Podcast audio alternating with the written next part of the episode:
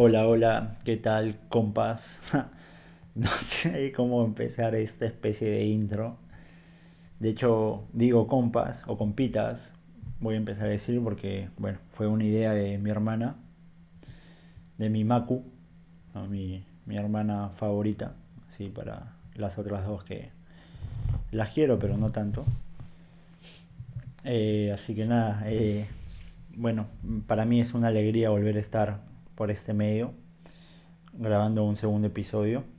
De hecho, ya estaba grabando hace 10 minutos, pero dije una palabra o no me expresé de la mejor manera y bueno, lo, lo corté y me dio un poco de cólera porque habían fuegos artificiales, no sé por qué, eh, y me parecía interesante de repente empezar hablando de eso, pero hubiera sido más chévere si se hubiera escuchado el ambiental.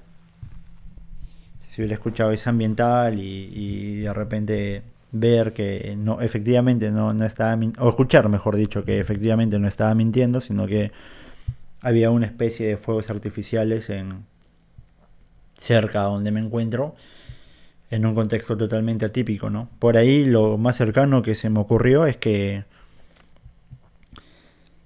es que puede ser algo relacionado a las elecciones, a un meeting, lo cual sería bastante atípico, creo, o sería algo como casi imposible. La verdad que no sé si aún hay toque de queda, imagino que sí.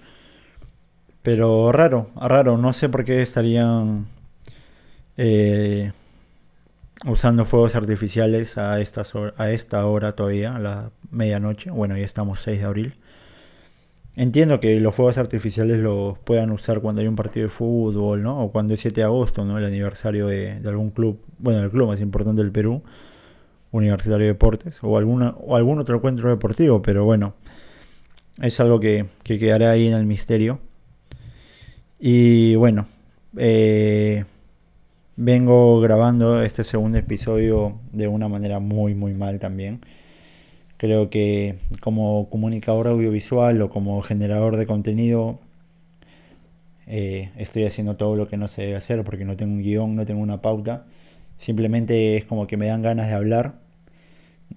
Y o sea, es que chapo el micro y bueno, que quede registrado lo que esté hablando y lo comparto.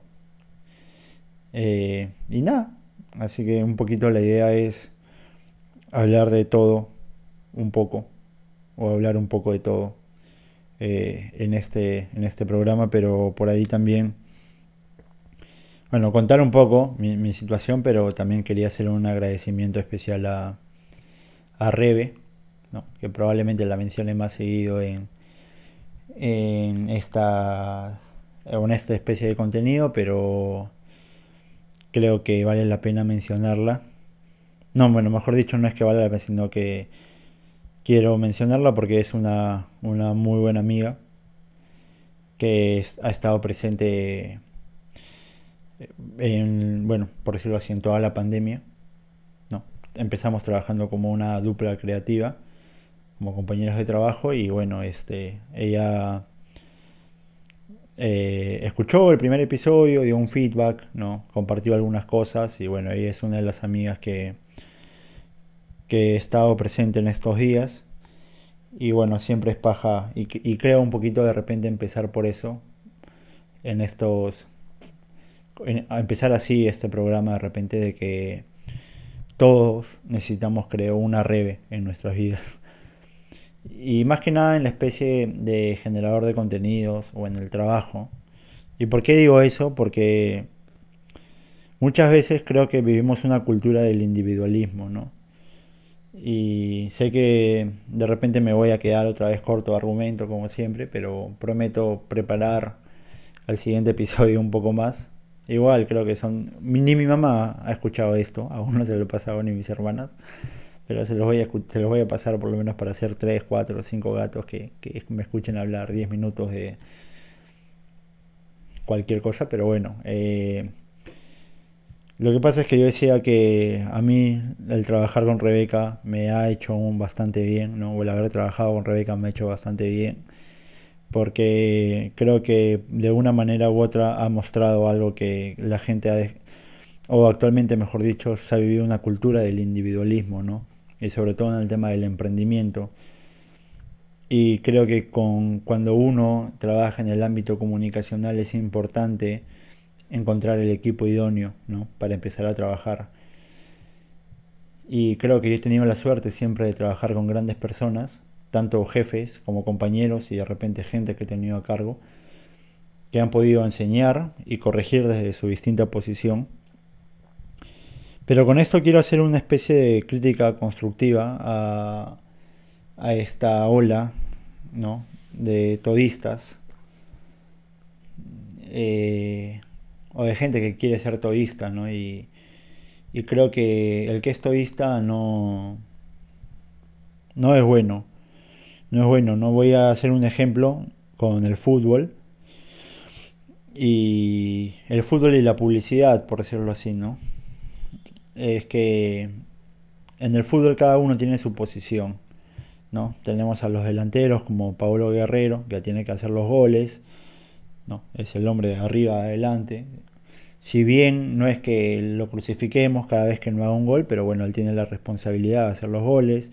Tenemos a los volantes creativos como Cristian Cueva, Jefferson Farfán, por ahí, o Lorejita Flores, el verdadero 10 del pueblo, eh, que son los que se encargan un poco de, generar oportunidades, ¿no? de, hacer que se generen este, ocasiones de gol, que el equipo encuentre un estilo de juego. ¿no? Están los defensas, eh, como Zambrano, Luis Abrán, que son los jugadores que tratan de evitar de que se realicen de manera eficaz las estrategias de ataque del contrincante. Y bueno, así, ¿no? Este, bueno, y el arquero, quien evita, ¿no? Pero cada uno tiene su puesto, cada uno tiene su función. No, es muy raro que el arquero, digamos, el arquero no es que te juegue un día de arquero y después te salga de, central y después de medio campo y después de, delantero, ¿no?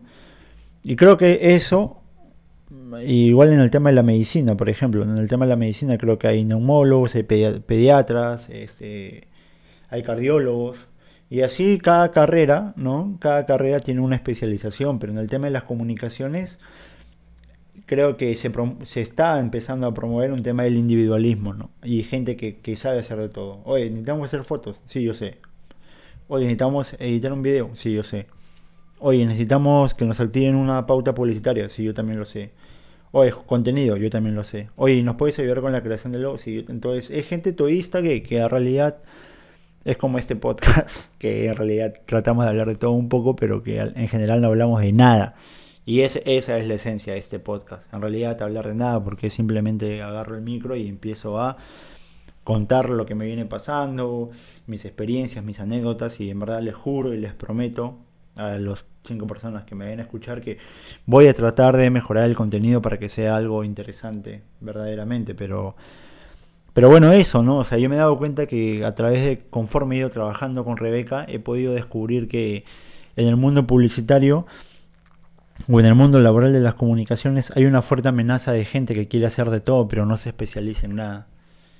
Y por acá viene esta frase famosa, ¿no? El que mucha barca poco aprieta, ¿no? Y yo lo único que, quiero invitar a todas las bueno, a todos los chicos de comunicaciones es que traten de especializarse en algo y en eso que se especialice no paren hasta convertirse en los mejores. Yo me he especializado un poco en un poco digo en lo que es digital eh, he tenido trabajos como community manager y como content manager o como generador de contenido. Perdón por mi inglés que es muy, muy malo. Y siempre trato de actualizarme, de seguir encontrando eh, cosas que me permitan enriquecer mi trabajo. Y cada vez que voy evolucionando, ¿no? o paso a otra agencia, a otra, o veo una, una cuenta diferente a la que veía anterior, empiezo a recorrer ese camino y digo, ah, mira, ya sé que es un PPL ah, mira, ya sé que es un dark post, ya sé cómo se trabaja una grilla de contenidos, ah, ya sé que es mejor trabajarlo de manera quincenal. Ah, y voy, voy formando ese camino, ¿no? Diferente es, como les, comentaba en algunos otros momentos, que yo estudié comunicación audiovisual y sí, nunca este, ejercí, pero, pero me gustaría en algún momento hacerlo. Pero este creo que, por ejemplo, lo mismo pasa cuando si hubiera ejercido, me hubiera vuelto fotógrafo o editor, hubiera descubierto algunos hacks que me permitirían seguir perfeccionando mi trabajo, ¿no? Entonces, yo quería un poquito, bueno, en realidad cuando quise agradecer la red por haber sido una de las primeras personas, o por no haber sido, o por ser la primera persona en escuchar el, el podcast, se me vino a la mente eso, ¿no? De todo lo que con Rebe hemos trabajado, hemos compartido bastante chamba y creo que ella también va a compartir lo mismo y espero algún día también de repente conversar con ella eh, en, eh, acá, ¿no? Porque me parece que hay una historia chévere que contar, que esto abre otro punto, abre otro punto, algo que, que tenemos que de repente, sí, les prometo, les prometo investigar para tener más sustento. Pero acá hay algo interesante que también voy a partir de Rebeca, o, que Rebeca se va a convertir en el punto de partida, mejor dicho, que es con el tema político. Porque habría que hacernos una gran pregunta, ¿no? A vísperas de las elecciones, por quién votar y todo eso, que en verdad yo no quiero entrar a ese rollo. Pero lo que sí puedo ver es que hay una fuerte conducta en mi círculo de amigos entre la izquierda y la derecha, ¿no? Y están más pensando entre que sí tenemos que votar por alguien de izquierda o por alguien de derecha. Y bueno, eh, ¿y por qué decía esto? Porque el, el presidente Ollantumala, creo yo que fue un gobierno de izquierda, no tengo pruebas, pero tampoco dudas. Pero bueno, algo que, que, también creo que es importante, que, que, se debe tocar acá, es que, por ejemplo, el, gobierno de Ollantumala comprometió mucho el... No sé cómo, explicarlo, cuál es la palabra correcta, no sé si el presupuesto estatal o el presupuesto del gobierno lo comprometió porque creó un ministerio, eso por un lado, y segundo, creó este programa de beca 18, que la verdad a simples rasgos es como que se dio una beca a ciertos jóvenes de provincia que les permitió estudiar una carrera técnica. ¿Y por qué les cuento esto? Porque bueno, Rebe es una de esas personas que, que, pudo participar del programa y el día de hoy es un excelente profesional, entonces creo que por ese lado sí amerita de repente tomar como un objeto de investigación y ver esta política pública de beca 18 que también funcionó a la actualidad, ¿no? que lo planteó el gobierno del señor Ollantumala. Ah, bueno, y esto que, se me vino, ¿no? Porque estamos a vísperas de, elecciones, que ya van a ser el 11 de abril, estamos 6, y unas elecciones totalmente atípicas. Esta semana va a ser horrible. Bueno, va, va a empezar a ser horrible. Yo, gracias a Dios, sigo cumpliendo mi cuarentena, mi aislamiento eh, no estoy viendo o no estoy conversando con mi viejo que, que yo lo quiero un montón a mi papá y a mi mamá que, que los dos están ahorita delicados con COVID, pero mis papás son los extremos y representan lo que es el Perú. No, tengo a un papá que, que, bueno, no sé si llamarlo extrema derecha. Bueno, mi mamá también es de derecha, pero mi mamá es o sea, no, quiero comprometer a ninguno de los dos porque los dos trabajan directamente relacionados a temas políticos, pero solo voy a decir que ellos son el más claro ejemplo de que el peruano son los dos extremos. ¿no? Así como la gente dice, es la Padula o es, o es Ruiz Díaz o Ruiz Díaz. Bueno, mis papás son así también, ¿no? O es este o es el otro, no, no hay un punto medio, no, hay, no, hay, no hay un eh, ese punto de encuentro. Es loco, paradójico. Son un matrimonio, son mis papás. Bueno, pero, pero bueno, está bien, no sé, no sé por qué. Son los extremos y bueno, creo que son el máximo ejemplo de la representación de, del ciudadano o de la población peruana, ¿no? Que está tomando ambos extremos.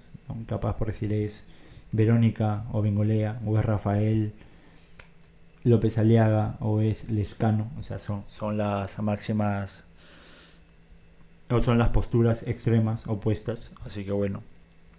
Eh, me alegro un poquito no estar. O sea, yo los extraño un montón, quiero estar con ellos. Pero creo que viendo, tratando de verle el lado positivo, es que no tengo esa carga política ahorita en casa. pero esta semana atípica y difícil vamos a ver cómo se desenvuelven las elecciones. ¿Y por qué digo, bueno, estas elecciones atípicas? Es porque en un contexto de la pandemia no hemos podido estar acostumbrados a los grandes meetings. Y aquí viene una duda, o una, una duda en realidad, no es una observación, no, no sé. Yo siempre me he preguntado qué se gana en los meetings, ¿no? O qué gana el candidato en los meetings. Porque cuando no había pandemia, hacían un mega conciertazo, ¿no? Con grandes grupos que decía, por ejemplo, no sé, marca los dos corazones, o marca el mapa, o marca la estrella, ¿no?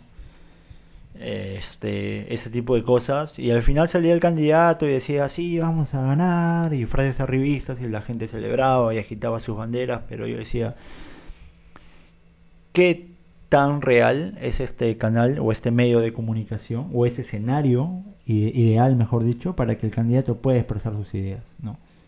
¿Y por qué le dan, por qué le dan al pueblo eso, ¿no? ¿Por qué nos limitamos a contratar a los artistas más escuchados del momento para hacer campaña política?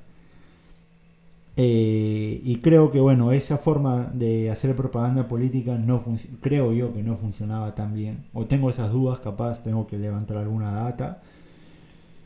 Y de hecho, esta forma de hacer política ha cambiado a la actualidad por el contexto de la pandemia. Vemos a Julio Guzmán que respeta de maravilla los protocolos porque hace caravanas del solo, pero bueno, es, es otro tema.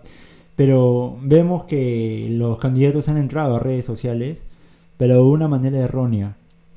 Y acá también quiero hacer un poquito el match con lo que hablaba de la publicidad y todo, que a veces pasa con los clientes, con los clientes y con algunas personas, este, publicidad que es como que dicen, oye, ¿sabes qué? Tienes que estar en TikTok, porque TikTok es el boom. Oye, no, lo último es hacer live, porque te tienes que hacer live. Y siempre es como que tienes que estar porque es lo último, o porque todos lo están haciendo. Cuando creo que de esa manera se pierde la esencia de la publicidad, que es de repente hacerlo de siempre, pero como nunca, ¿no?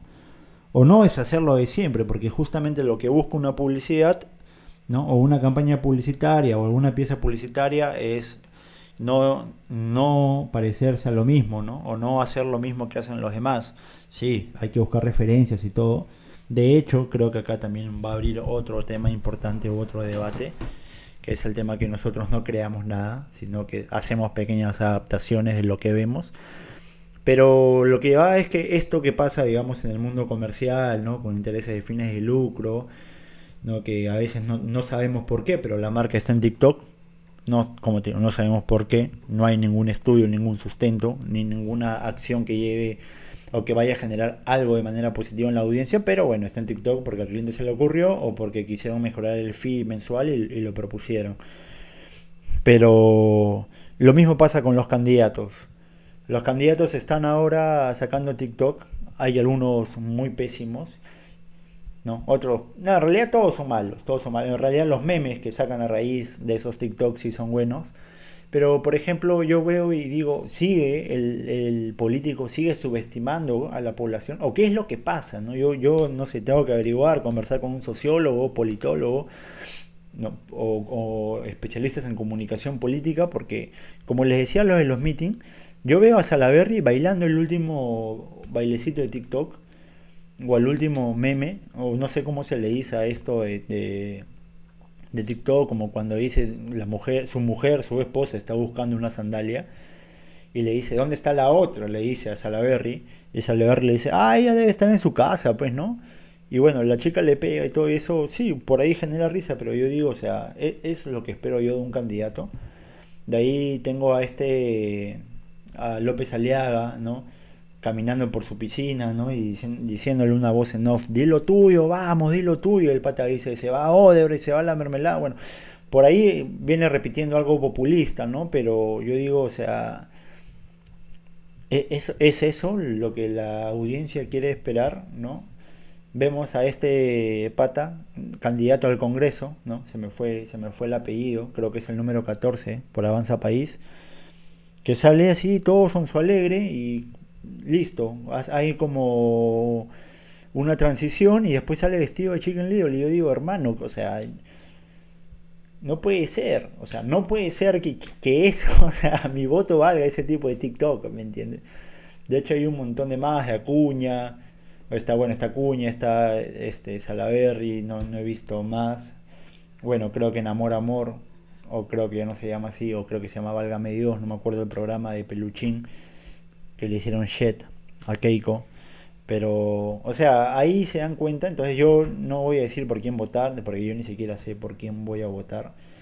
Pero creo que, o sea, hagamos el esfuerzo, ¿no? De, de, ponernos precio. De ponernos precio porque las elecciones no son más que, que una que una oportunidad para que nosotros los ciudadanos seamos protagonistas, ¿no? Entonces, elijamos bien, elijamos bien y, tratemos de justamente de, o sea, nosotros valemos mucho más que un TikTok. ¿no? A veces yo converso con algunos compañeros o colegas de publicidad y me dicen, oye, ¿sabes que no? Esta marca me gusta su contenido, pero aún no se ha ganado mi follow.